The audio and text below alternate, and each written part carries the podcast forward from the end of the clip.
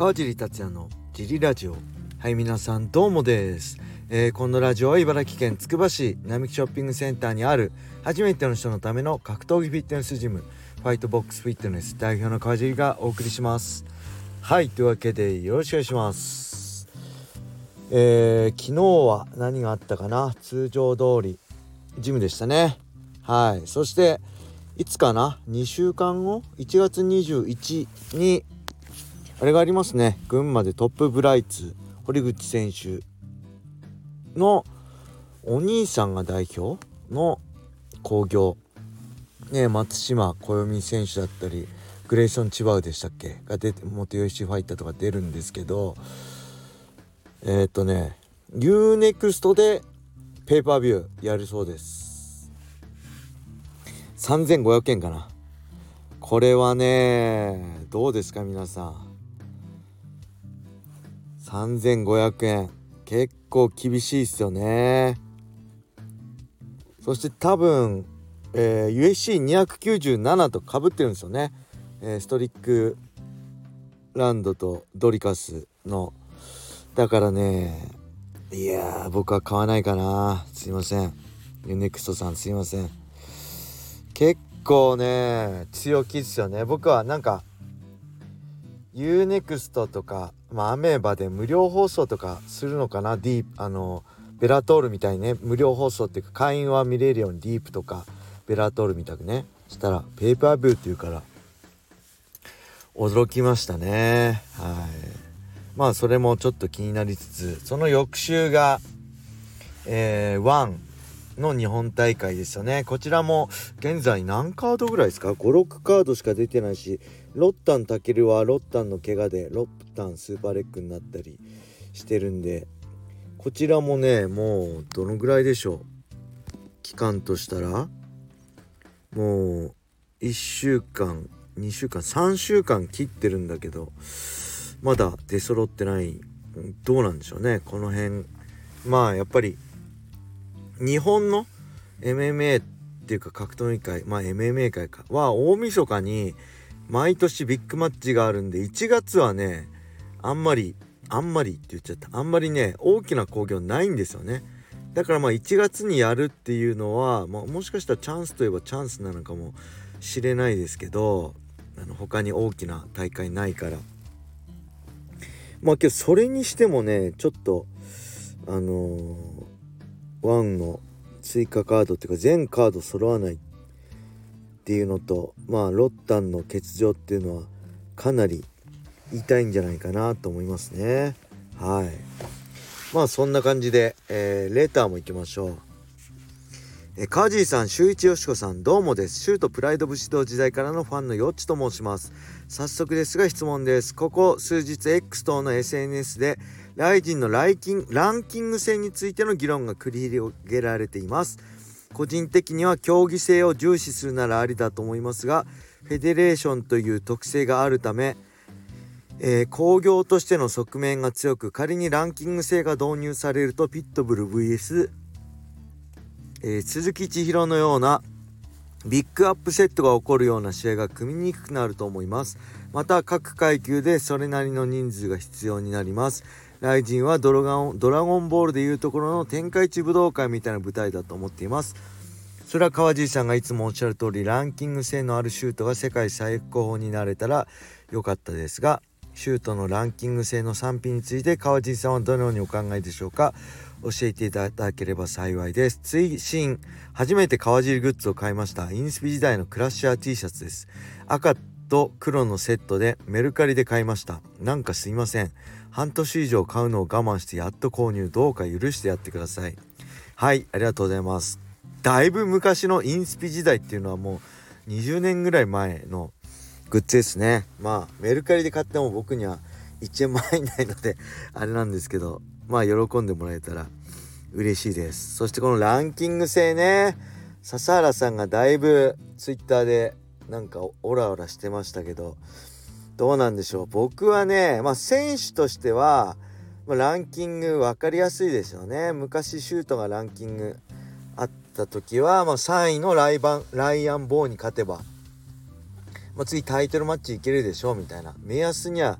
なりやすいし USC も、まあ、今15位までかなあってまあね上のランカーと戦えるんであれば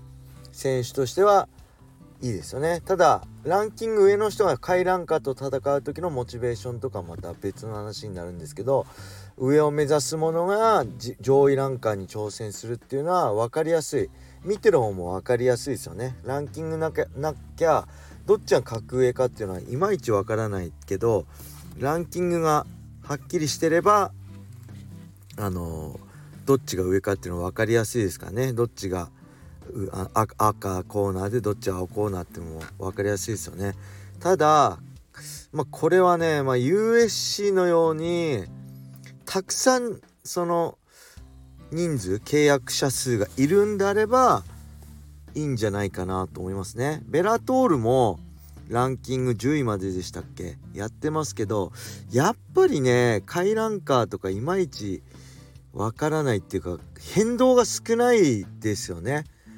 うん、すごい変動が少ないしこれちょっと意味あるのかなっていうのもあるしもうシュートなんか多分ほとんど機能してないでしょうし現在のシュートはね。だからまあ個人的には雷神には全く必要ないと思いますね。うん。あのー、まあ競技性だからフェデレーションだからってまあそういうことは僕よくわかんないですけど気にしてないですけど競技性がどうこうとかフェデレーションがどうこうとか雷神に対して。ただこの、まあ、特に何級？フェザー級で？人数多いフェザーバンタムとかでやっても結局、まあ、できても5位までだと思うしそこまでランキングあるからって分かりやすくなるとは思わないし別にランキング外の選手がトップランカーとやっても僕はそれもありえると思うからまあいいとは思うけどなんかね逆に停滞するような気がしますね。個人的意見としては。いや僕は別にだからノーランカーが